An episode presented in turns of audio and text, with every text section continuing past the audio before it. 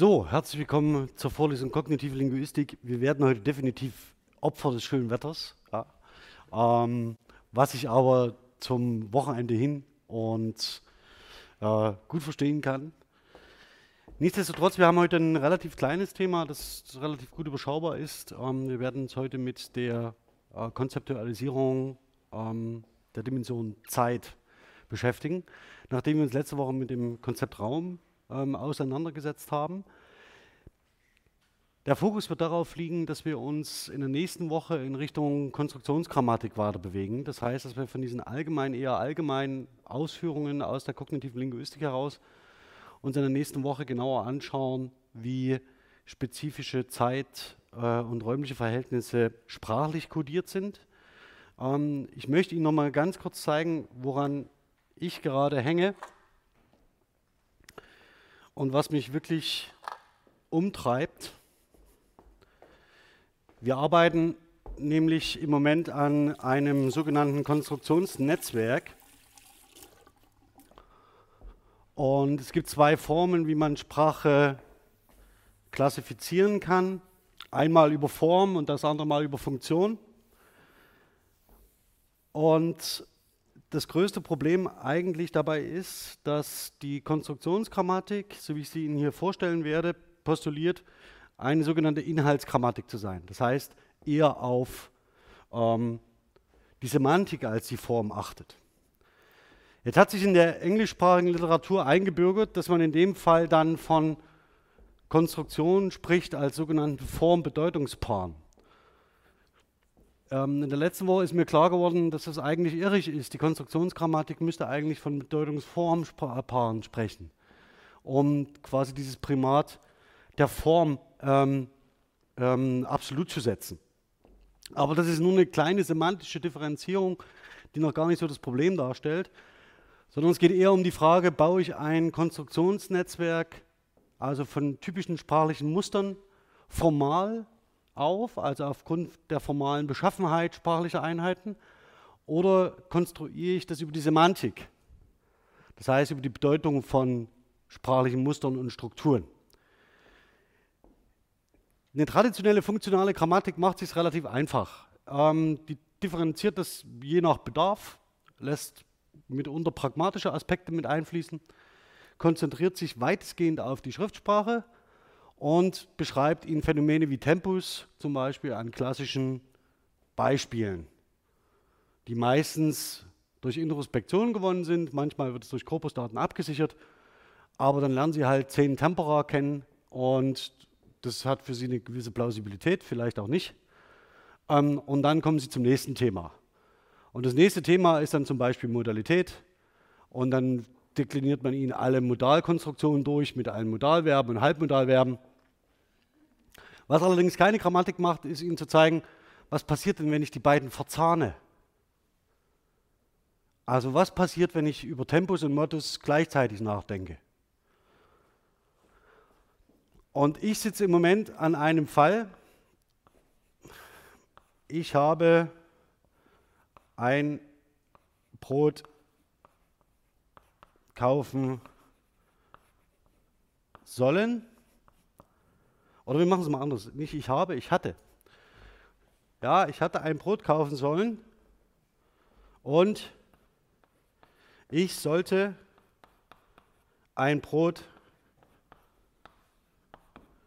gekauft haben. So, was ist das für eine Zeitform?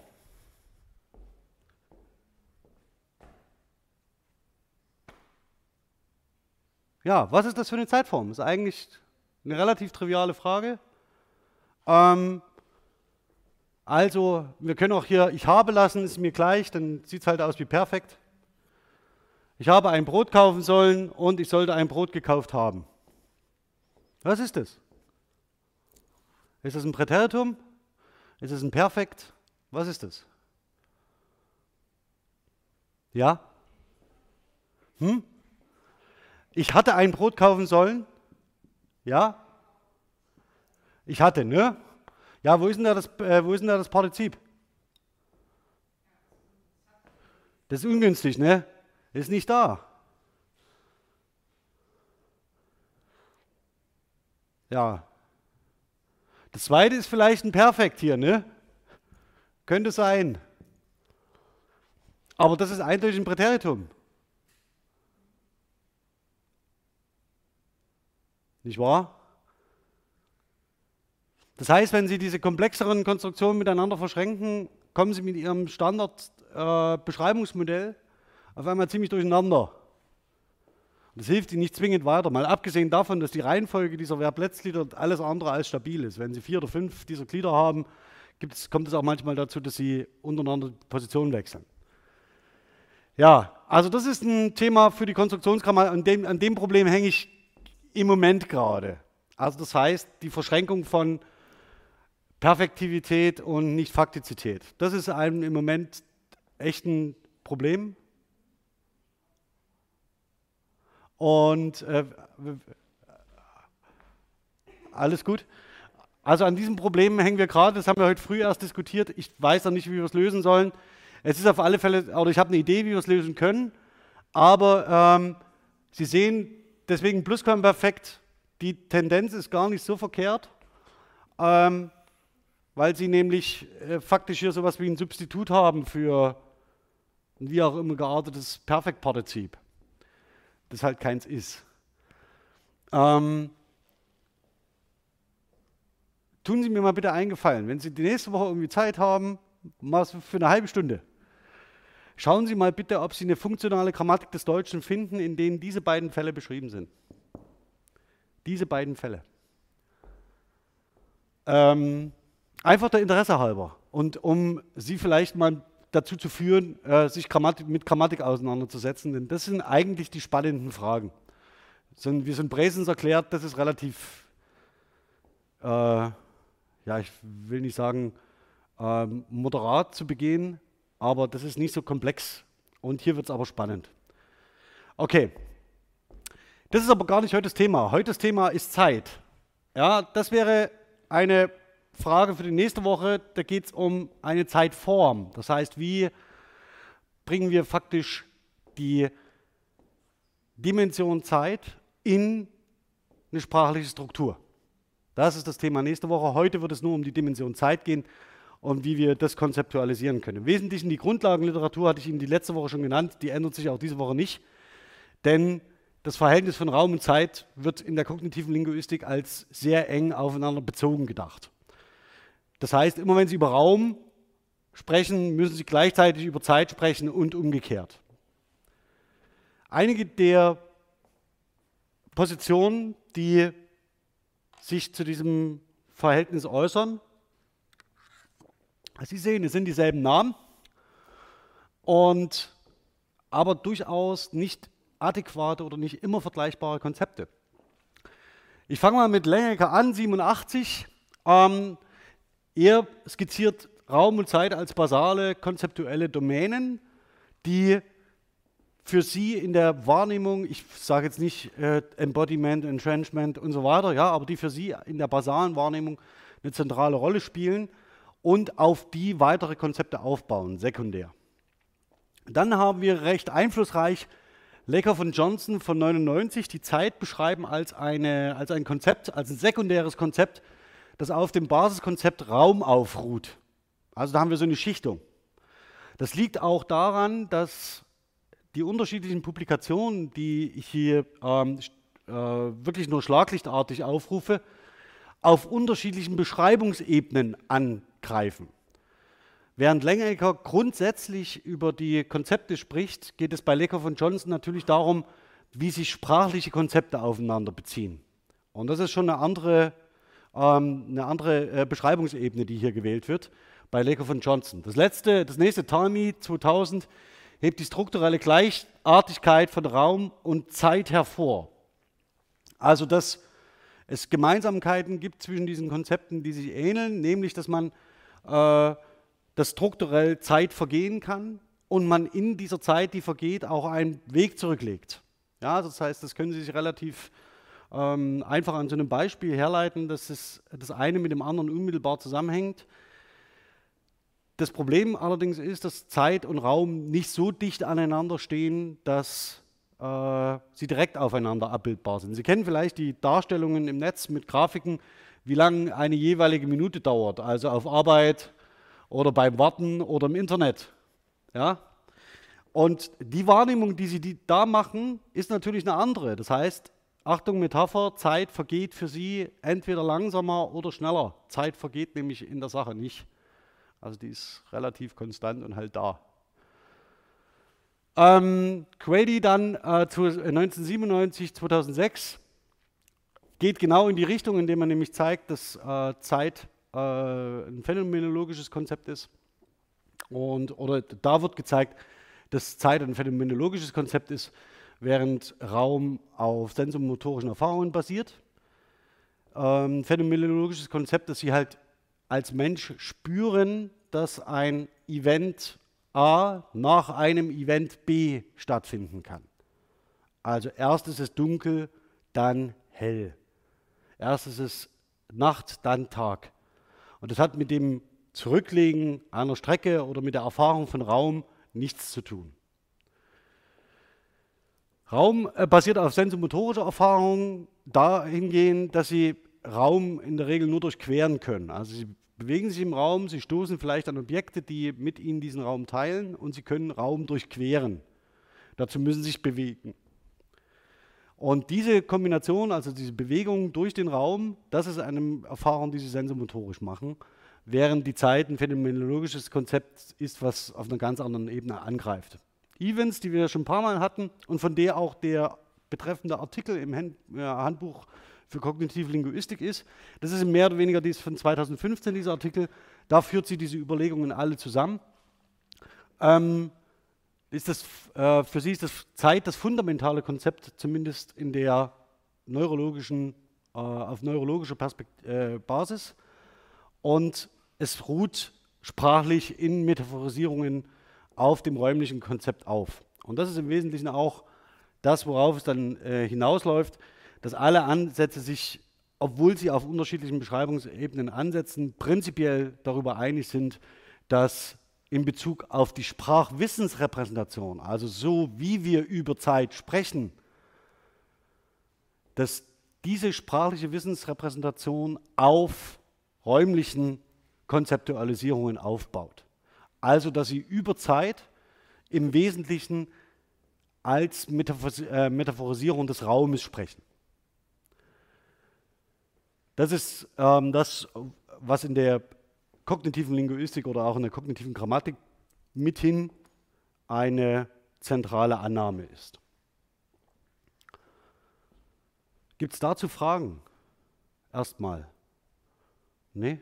Gut.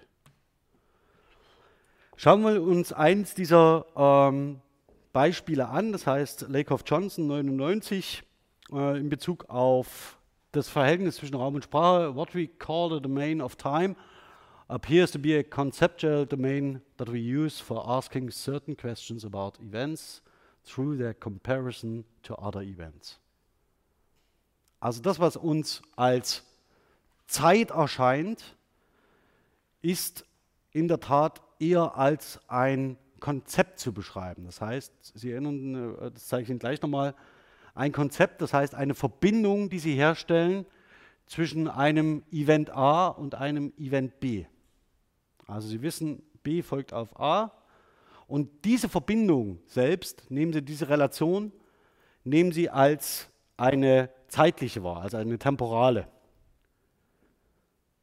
Aber sie bildet keine Domäne an sich ab. Das ist das zumindest, was Lakoff Johnson sagen, in Bezug auf die sprachliche Strukturierung auch. Deswegen hier nochmal zur Wiederholung, das, was wir zum Konzept gesagt haben. Das wird hier nämlich wichtig. Es geht darum, dass Zeit ein Konzept ist, um eine Relation zu beschreiben, während Raum eine Domäne darstellt. Zumindest in der Vorstellung von Lakoff und Johnson. Genau, also das, um das mal äh, Achso, okay. Ich, ich gucke hier mal, ob hier jemand anruft. Dass ich ich habe, ach ja, für das, für das, für das, äh, für den Screencast. Ich habe äh, zufällig ein iPhone gefunden und muss ein bisschen darauf achten, ob das angerufen wird. Okay. Ähm, stellen Sie sich also vor, Sie haben die Objekte, ich zeige Ihnen mal dieses Objekt, ja? Dieses Objekt. Das, ne? Und das lege ich jetzt hier hin. Ach, das kann man nicht sehen, ne? Das können Sie nicht, aber Sie können, so können Sie es sehen. Ich lege es hier hin, ja? Und dann lege ich es hier hin. Dieses Ding, dieses Ding im Raum selbst lässt sich als Domäne wahrnehmen und beschreiben. Die, der Wechsel dieses Teils hierhin wird als Relation nur greifbar. Ja, also ist Relation zwischen diesen zwei räumlichen ähm, Konfigurationen. Ja, das nächste, was ähm, man zu diesem Zusammenhang sagen kann, ist, dass wir, oder zumindest was Lakoff Johnson behaupten, dass wir nur sehr wenig dessen, was Zeit sei, als rein oder aus reiner Temporalität heraus verstehen. Sondern dass ein Großteil dieses Verständnisses daher rührt, dass wir eine, äh, dass wir Zeit als eine metaphorische ähm, Relation übernehmen und zwar aus einem räumlichen Verständnis, auf der Basis einer räumlichen Domäne. Ähm, und damit in Verbindung auch, das haben Sie jetzt auch gesehen, in Verbindung mit Bewegung. Das ist das, was Sie, also dass Sie einen, äh, die Veränderung eines Objektes im Raum, ähm, die Sie als Bewegung verstehen, gleichzeitig mit der Relation Zeit verbinden. Ja, im Wesentlichen auch das eine Wiederholung. Also mit der Zeit, äh, die Zeit ist faktisch nichts anderes als eine Metapher von Bewegung im Raum. Nach Lakoff Johnson. Das ist wichtig zu sagen. Ja? Also nach Lakoff Johnson ist Zeit oder die zeitliche, ist das Konzept Zeit nichts anderes als eine Metaphorisierung der Domäne Raum. Ob das einleuchtet oder nicht, das werden wir sehen, aber es ist zumindest erstmal ein guter Ausgangspunkt und wir sehen auch, dass die anderen Ansätze, die wir uns genau betrachtet haben, äh, schlussendlich, wenn es um die Sprachwissensrepräsentation geht, auf diese Ebene zulaufen. Es ist eine ähnliche Problematik wie davon auszugehen, dass die kognitive Linguistik so etwas wie Raum als Basiskonzept begreift. Also im Sinne von, wenn man sagt, das ist eine, äh, die, basalen, die ersten basalen Erfahrungen, die Sie als Mensch machen, sind räumlicher Natur. Man könnte auch anders postulieren. Man könnte auch sagen, hell und dunkel, warm und kalt. Ähm, und könnte dafür wiederum eine neue ähm, Basiskategorie einführen. Aber es sind auf alle Fälle äh, Erfahrungen, die an die Wahrnehmung und äh, körperliche Sensomotorik gebunden sind. Ja, kleiner, kleines Experiment. Das, dieses, diesen, äh, dieses Zitat hatten wir ja schon mal. Ist hinterher räumlich oder zeitlich kodiert?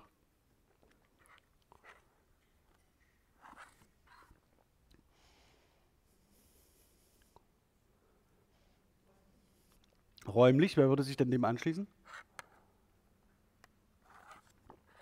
Könnte man es auch anders sehen?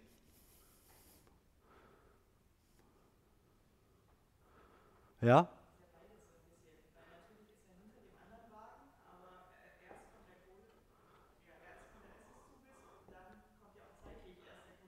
Ja, also Sie sehen, ähm, Sie können sich an einem relativ kleinen, an so einem Beispiel relativ schnell plausibel machen, dass temporale Lesart und die räumliche Lesart zunächst sehr, sehr eng zusammenhängen. Das nächste ist, das wird noch viel schwieriger zu differenzieren, wenn es sich um Bewegung handelt. Also wenn eine Bewegung im Spiel ist. Und dann ist es tatsächlich so primär lokal, sekundär temporal. Ja, das ist so, eine, so, ein, so ein klassischer Ansatz, Beschreibungsansatz in der kognitiven Linguistik, wobei man mit Events immer durchaus überlegen kann, ob diese Ableitung tatsächlich so funktioniert Sie ist in Zweifel zu ziehen. Das, was man aber sagen kann, ist, dass die Sprachwissensrepräsentation dieser Richtung folgt.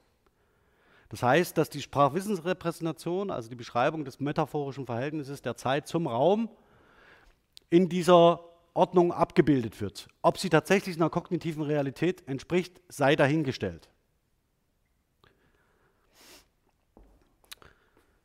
Ja, das ist eine typisch räumliche, äh, das ist eine typisch räumliche Metapher, die hier verwendet wird für die Angabe einer Zeitspanne. Ja, fünf Spiele, mit denen die Zeit wie im Flug vergeht. Wie im Flug gibt eine Richt eine Bewegung an. Ja, im ganz konkreten Sinne. Das heißt hier aber nicht, dass Sie tatsächlich in diesem Beispiel im Flugzeug sitzen, sondern die Zeit vergeht nur so schnell, als ob Sie sich mit einem Flugzeug bewegen würden. Die Zeit vergeht dadurch nicht schneller, aber Sie legen mehr Weg in kürzerer Zeit zurück. Das ist das, was eigentlich dahinter steht. Und deswegen funktioniert diese Übertragung und diese Metaphorisierung. Das metaphorische Konzept, was hinter dieser Formulierung steht, ist folgendes. Nämlich, dass sich die Zeit bewegt. Also, dass die Zeit selbst als Agens konzeptualisiert wird, der sich fortbewegt oder zumindest eine Entität, die in einen Vorgang, die man als Vorgang äh, versteht. Im Wesentlichen also so, als ob Sie als Beobachter an einem Punkt stehen und die Zeit bewegt sich an Ihnen vorbei.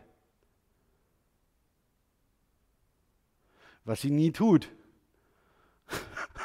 also sehr, also das tut sie tatsächlich nicht. Ähm, und diese Differenzierung, die Sie hier sehen, ähm, ist ähm, ebenfalls in dem ähm, Handbook of Cognitive Linguistics aufgenommen und fasst die Arbeiten von Evans zu diesem Thema ähm, zusammen. Also das heißt, hinter Ihnen, also Sie können jetzt wieder mit, mit, mit Bühler argumentieren, ja. Hinter Ihnen ist, die Zeit, ist das, was vergangen ist, weil die Zeit vorbeigelaufen ist. Vor Ihnen ist das, was noch kommt. Aber sie selbst bewegen sich nicht, es läuft an ihnen faktisch vorbei. Ja?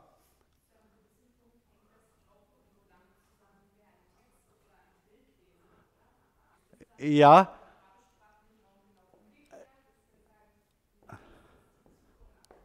Ach so. Ja, das ist, da kommen wir gleich noch drauf. Also da geht es faktisch um die äh, äh, äh, dimensionale Beschaffenheit von Räumen. Also wie sie faktisch entweder durch einen Raum hindurch oder ob sich parallel vorn und hinten etablieren, also links, rechts, vorn, hinten, oben und unten. Und je nachdem, in welcher Kultur sie sich bewegen, ja, und sagen eher von links nach rechts oder von rechts nach links, ähm, ändert aber an der dimensionalen Achse nichts. Ja, also es ist faktisch, die sprachlichen Dimensionierungen mögen andere sein, aber es ändert nichts daran, dass es äh, auf dieser Achse links-rechts sich verteilt. Ähm, das muss aber gar nicht, äh, mir fällt jetzt das Beispiel nicht ein. Es gibt noch ein anderes Beispiel für die Leserichtung, wo das gravierend wird. Aber ich, ich komme im Moment nicht drauf. Also, das, der Punkt ist aber hier, dass das Lesen selbst keine räumliche Erfahrung darstellt. Also sie zeigen da zwar in eine bestimmte Richtung, aber das, was hier gemeint ist, dass ihr Körper sich faktisch auf einem Weg bewegt. Das ist also die Idee dahinter oder an einem Punkt steht und etwas geht an ihnen vorbei. Und das ist oder kommt auf sie zu und geht an ihnen vorbei, ja?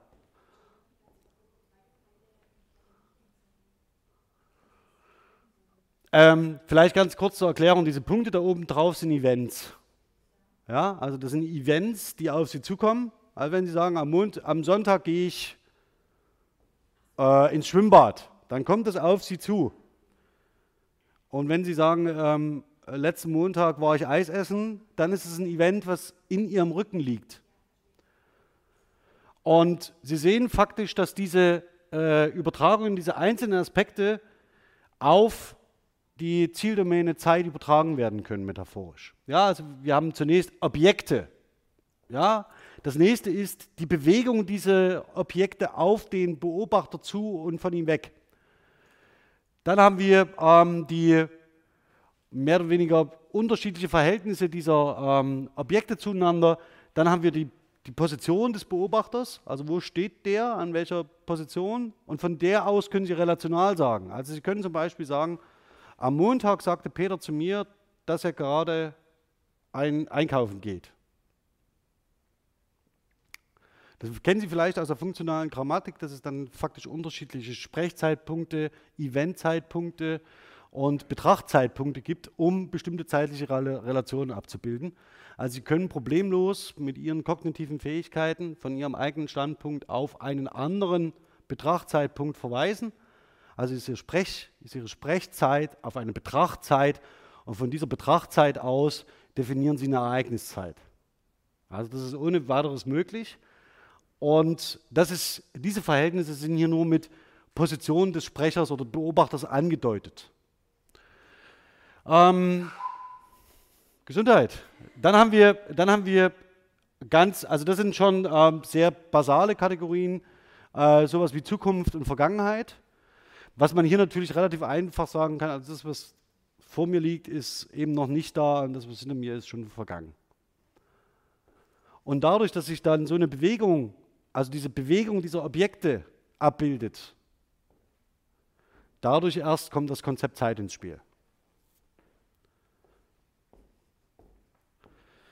Ja, das zweite, äh, das zweite äh, ich habe so lange gesucht nach so einem sinnlosen Tapetenspruch,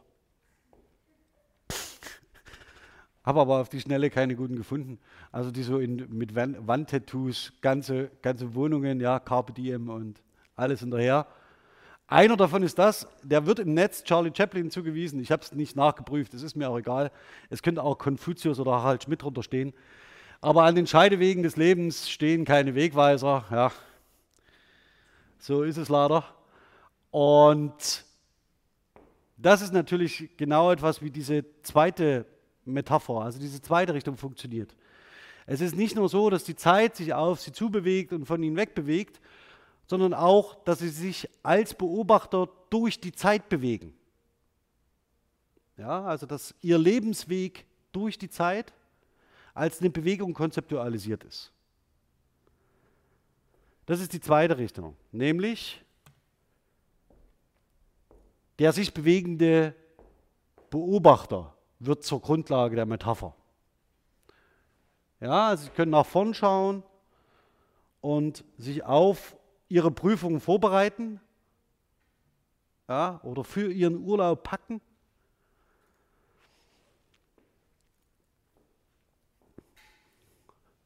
Und dann hoffnungsfroh ins Flugzeug steigen, um zu bemerken, dass sie den Ausweis daheim haben liegen lassen. Ja, dann haben sie eine relativ gute Vorstellung davon, wie äh, sie sich als Beobachter durch die Zeit bewegen. Sie sehen eine zentrale ähm, äh, einen zentralen Unterschied, nämlich dass wir eine ähm, Definition haben, dass wir die Zeit als einen zu passierenden Bereich oder ein passierende, äh, dass wir die Zeit als Passage durch die Zeit hindurch ähm, konzeptualisieren. Ja, die anderen Erklärungen spare ich mir hier, die sind, glaube ich, selbstredend. Zentral ist aber, dass die jeweilige Beschreibungsperspektive ändert je nachdem, ob sie die Zeit als sich bewegend konzeptualisieren oder den Beobachter. Das ist, sind die zwei basalen äh, Metaphern, die da eine Rolle spielen. Und gehen Sie, wenn Sie, wenn Sie durch, Ihren, durch Ihren Alltag gehen und Gespräche hören, denken Sie ab und zu mal dran, ähm, diese Metaphern sind tatsächlich wirklich sehr, sehr häufig. Also das heißt, das sind wahrscheinlich mit die wichtigsten zwei Metaphern, mit denen Sie Ihr soziales Umfeld ähm, beschreiben, äh, indem sie es zeitlich verorten, entweder das Zeit an ihnen vorbeigeht oder sie durch die Zeit gehen. Ja. Jetzt kann man sich natürlich aber fragen, kann man das Verhältnis von Raum und Zeit nicht irgendwie noch ein bisschen präziser bestimmen, als ob irgendjemand aneinander vorbeiläuft? Das kann man. Das, was Evans hier verarbeitet, gleich vornweg gesagt, ist relativ komplex, terminologisch noch nicht so ganz geschärft und geht erst auf die letzten Jahre zurück. Das heißt, ähm, das, was Sie mehr oder weniger hier sehen, ist eine Zusammenführung der Überlegungen von äh, Galton und von Talmi, Galton 211. Ja, das, was äh, Events hier zusammenführt, basiert auf Artikeln aus dem Jahr 2013 und ist hier 2015 zusammengeführt. Das heißt, wenn es da noch systematische, ähm, äh, sagen wir mal so, nicht blinde Stellen oder leere Flecken gibt, nehmen Sie das erstmal als einen Versuch an, ähm, das, äh, die, das Raum-Zeit-Verhältnis zu distinguieren. Das ist die Idee, die dahinter steht. Ich gehe vielleicht mal ganz kurz durch. Ähm, Sie sehen die Distinktionsparameter Magnitude, Dimensionality und Directedness. Also sowas wie eine Erscheinungsform. Das nächste, äh, Dimensionality, ähm, die Flächenhaftigkeit oder die, äh, die Ausstreckung. Und Directedness, die Richtung. Also Im Wesentlichen sind es die drei Parameter, die Sie auch bei semantischen Rollen in Bezug auf räumliche äh, Verhältnisse sich anschauen können. Ähm, davon unterscheidet es sich nicht. Das Wichtige ist nur, dass man sieht, alle arbeiten mehr oder weniger im Moment an denselben Baustellen. Ja? Das heißt, wie können wir räumlich-zeitliche Verhältnisse irgendwie so differenzieren, dass wir sie idealerweise gut beschreiben und möglicherweise kognitiv gut erklären können.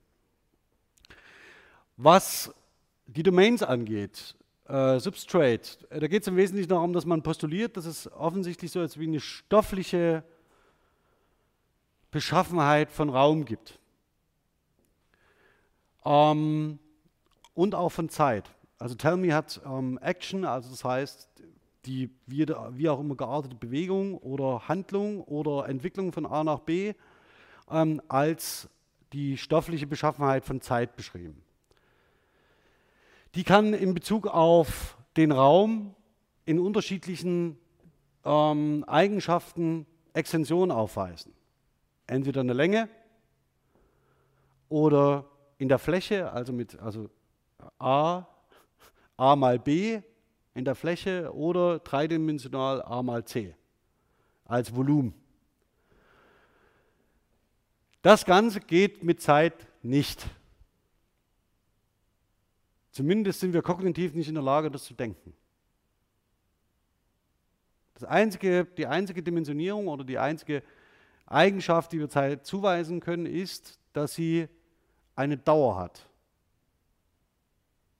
Also, dass man wie durch eine Passage durch sie hindurchgeht. Sie können auch nicht zurückgehen. Im Raum können Sie das. Sie können nach oben steigen, nach unten steigen, so. Geht. Jetzt können Sie auch wieder runtersteigen. Sie können vor und zurückgehen, links, rechts. All das geht. In der Zeit gibt es faktisch nur eine Richtung. Oder, um hier bei der Eigenschaft zu bleiben, nur eine Art der Erstreckung. Nur eine Dimension.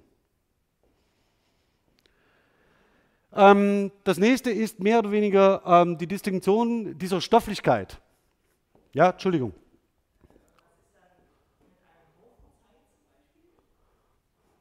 Mit einem Haufen Zeit? Ähm, ja, vergeht die nicht?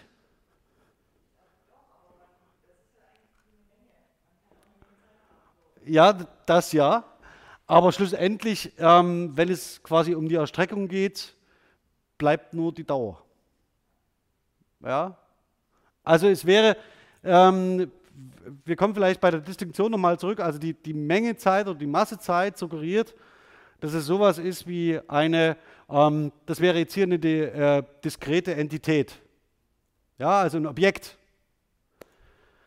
Und wenn man jetzt sagt, ich habe eine Unmenge an Zeit, dann wäre es vielleicht so etwas wie äh, metaphorisch wie eine äh, Mass Entity, also das heißt eine undefinierte, irgendwie geartete Menge wie das Meer. Während diese zwei Gegenstände sehr diskret sind, also im Sinne von unterscheidbar. Ja, aber wenn Sie halt das Meer haben oder die Elbe oder die Luft, das sind Entitäten, die ähm, sich nicht objekthaft und diskret beschreiben lassen.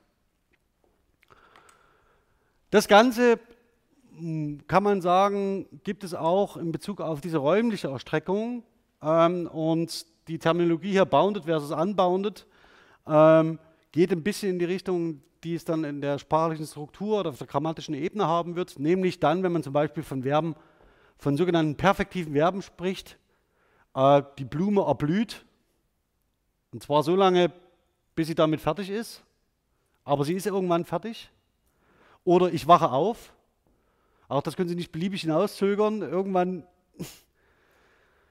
das wären perfektive Verben, also die wären bounded, also das heißt an eine bestimmte zeitliche Erstreckung gebunden, äh, während unbounded ähm, äh, mit der Kategorie unbounded Verben bezeichnet werden, die keine ähm, zeitliche Erstreckung äh, implizieren. Zum Beispiel wie die Blume blüht. Oder ich schlafe. Das können Sie auch machen, solange wie es nur irgend geht. Ja. Aber ich schlafe ein wäre perfektiv recht stark. Das ist hier die ähm, Kategorie in Bezug auf Zeit. So, Dimensionality. Hier geht es im Wesentlichen, und das hatte ich vorhin schon mal angedeutet, um die Axiomatik von bestimmten räumlichen Relationen. Das heißt, wenn Sie ein Objekt vor sich sehen, können Sie immer seine Dimensionalität beschreiben. Sie können immer sagen, es gibt etwas rechts davon und links davon. Das wäre hier gemeint mit äh, äh, Setschittel, ähm, da geht es im Wesentlichen um eine, ein Fachausdruck für die parallele Differenzierung. Links und rechts. Dann, dann haben wir Transversal, das können Sie sich herleiten. Das ist faktisch, wenn Sie durch etwas hindurchgehen, dann gibt es ein Vorn und ein Hinten. Ja, wenn Sie durch einen Raum gehen, vorn und hinten. Ähm, und Sie haben natürlich auch eine vertikale Orientierung oben und unten. Das sind mehr oder weniger die Achsen, in denen ein oder die Richtungen, in denen Sie im Raum sich orientieren können. Also links, rechts, vorn, hinten, oben, unten.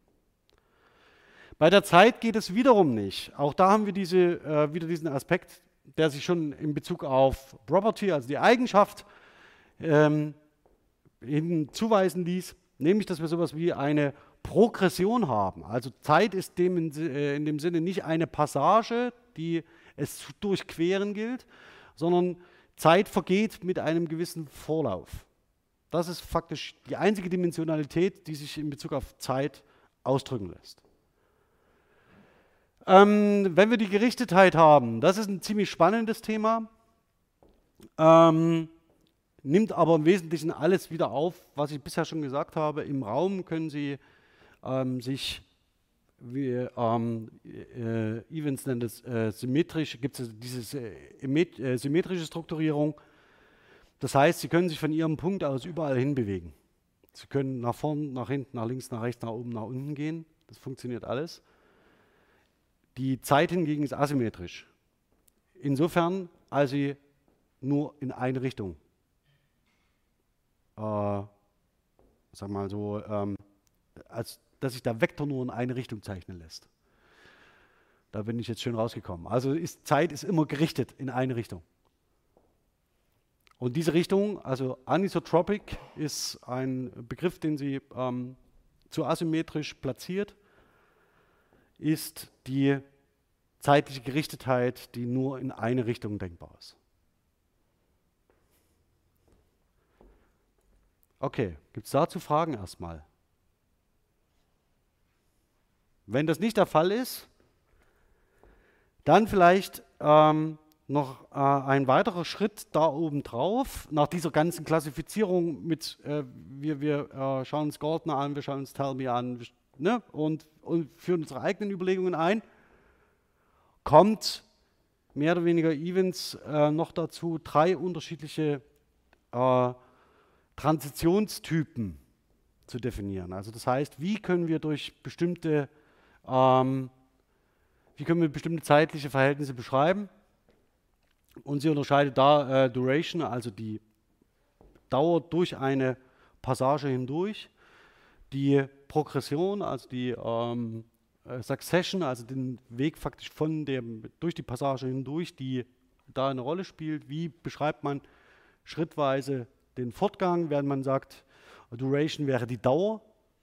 Ja, also Duration ist die Zeitdauer, die ich brauche, um einen bestimmten Bereich zu passieren im übertragenen Sinne, während Progression oder Fortschritt, ja, die, die äh, das Element angibt, dass ich halt voranschreite durch den Raum, ohne dessen zeitliche Erstreckung ähm, zu markieren. Ich habe drei Wochen, um meine Hausarbeit zu schreiben. Das wäre Duration. Ähm, und wenn ich sage, ähm, morgen beginne ich Kapitel 3, dann würde es um Progression gehen. Das sind diese zwei äh, zentralen Unterschiede. Nichtsdestotrotz, sowohl das eine wie das andere geht nur in eine Richtung. Also das heißt, das, ist, das äh, sind die Transitionstypen ähm, nach Events 2013. Und aus diesen Transitionstypen leitet sie sekundär temporale Qualitäten ab. Sogenannte temporale Qualitäten, das ist aber ein sekundäres Konzept, was darauf aufbaut.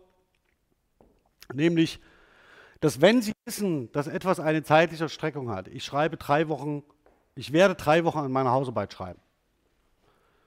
Und wenn Sie wissen, dass Sie von heute auf morgen bestimmte Dinge tun können, um diesem Ziel näher zu kommen. Also sagen, ich fange morgen mit Kapitel 3 an, in drei Tagen fange ich mit Kapitel 5 an und in zehn Tagen fange ich mit Kapitel 12 an.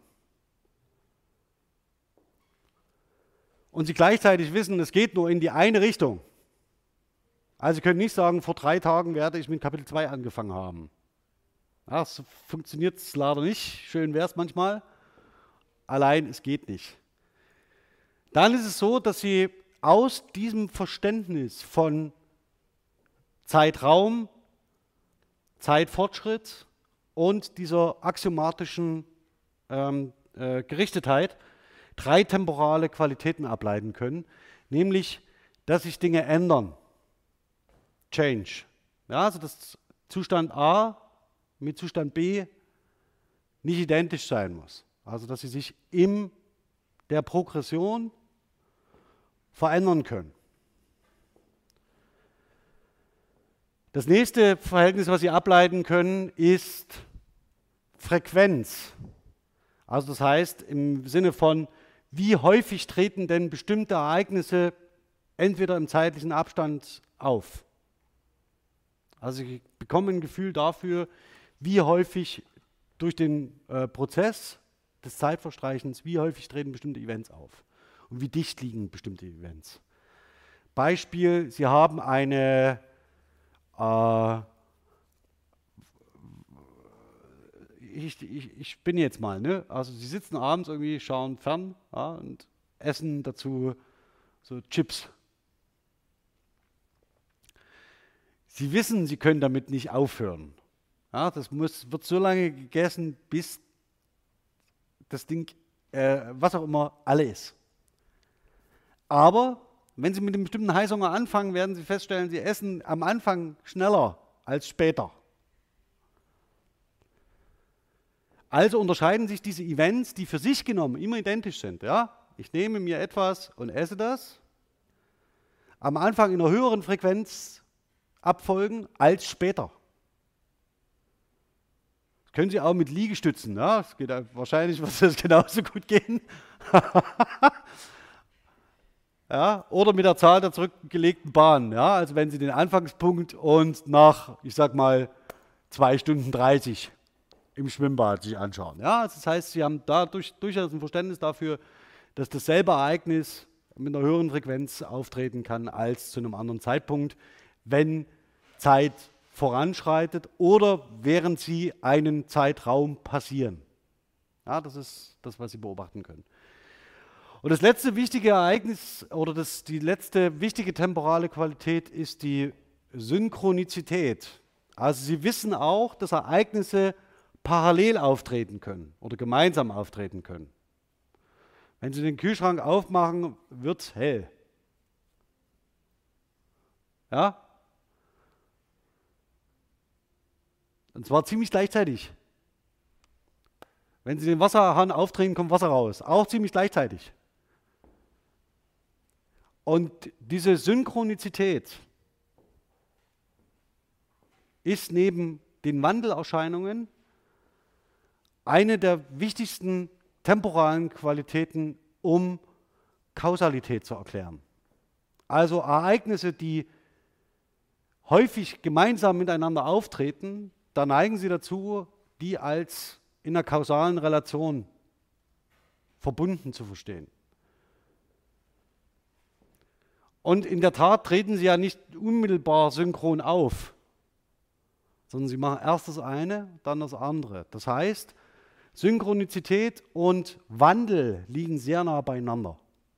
Also es kann, da ist nicht gemeint vor 100 Jahren, sondern äh, können auch im Abstand von zwei Sekunden sein.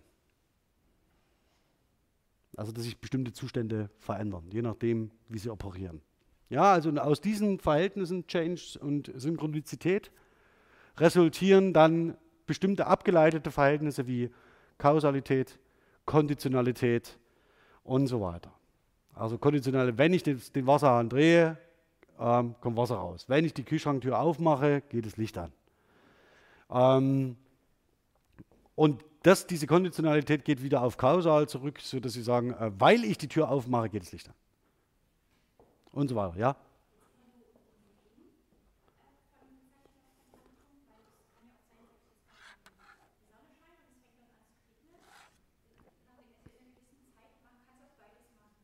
Ja.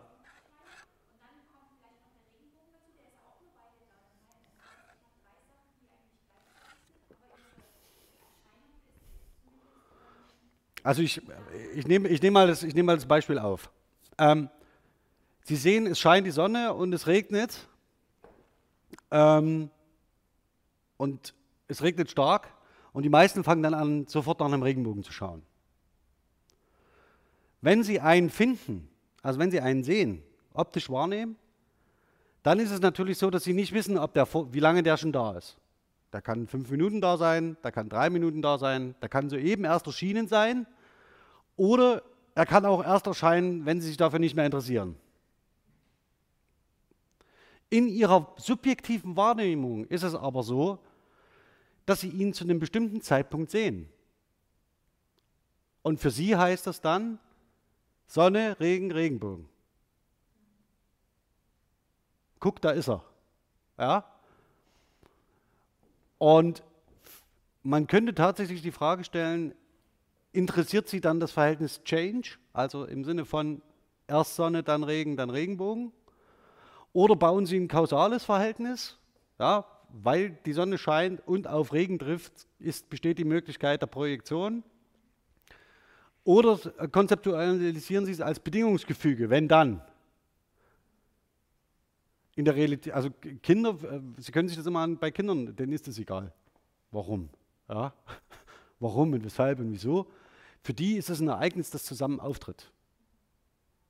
Und diese sekundäre ähm, äh, Erklärung, also kausal oder konditional, ähm, die lernen sie erst sehr viel später. Also dieses Bedingungsgefüge, was dafür verantwortlich ist, dass sie das so wahrnehmen. Aber im Augenblick der Wahrnehmung ist es entweder da oder nicht. Und das spricht ganz klar für eine äh, synchrone Wahrnehmung des synchronen Zusammenhangs. Ja, Jetzt muss ich mal schnell schauen. Genau. Folgendes ist jetzt nämlich, ich würde Ihnen jetzt gerne noch zwei äh, Videos zeigen. Und die sind aber urheberrechtlich geschützt. Und deswegen werde ich den Stream jetzt erstmal abbrechen und mich dann den Videos zuwenden.